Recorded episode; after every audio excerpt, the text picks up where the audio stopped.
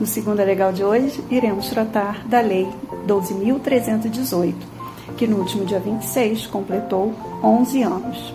Hoje, tramita no Congresso dois projetos: um para revogar a lei e o outro para uh, modificar algumas questões. Essa lei trata da alienação parental.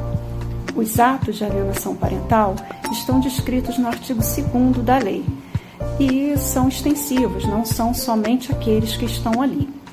Mas, basicamente, alienar é tirar a possibilidade da pessoa entender o que está ocorrendo.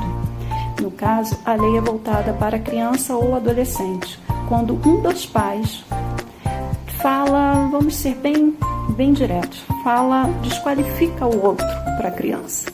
A criança é um ser em formação, ela não consegue discernir é, o que é o, o que é certo ou o que é errado ainda, ou fazer julgamento sobre pessoas.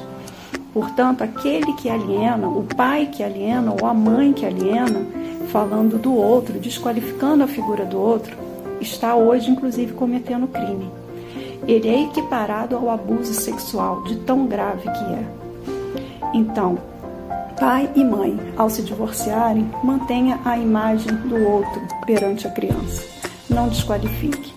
Isso causa danos não para, para o outro pai ou para outra mãe que está sofrendo a desqualificação, mas para a própria criança, que terá futuramente danos psicológicos muitas vezes irreversíveis. Tem dúvidas sobre esse ou outros temas jurídicos? Mande aqui para nós no Falando de Bias ou nos meus canais. Nas descrições, além das, dos, dos, meus contatos e os contatos do Falando de Bias, eu deixarei para vocês um vídeo onde é explicado melhor sobre esse tão importante assunto, sobre esse tão importante tema.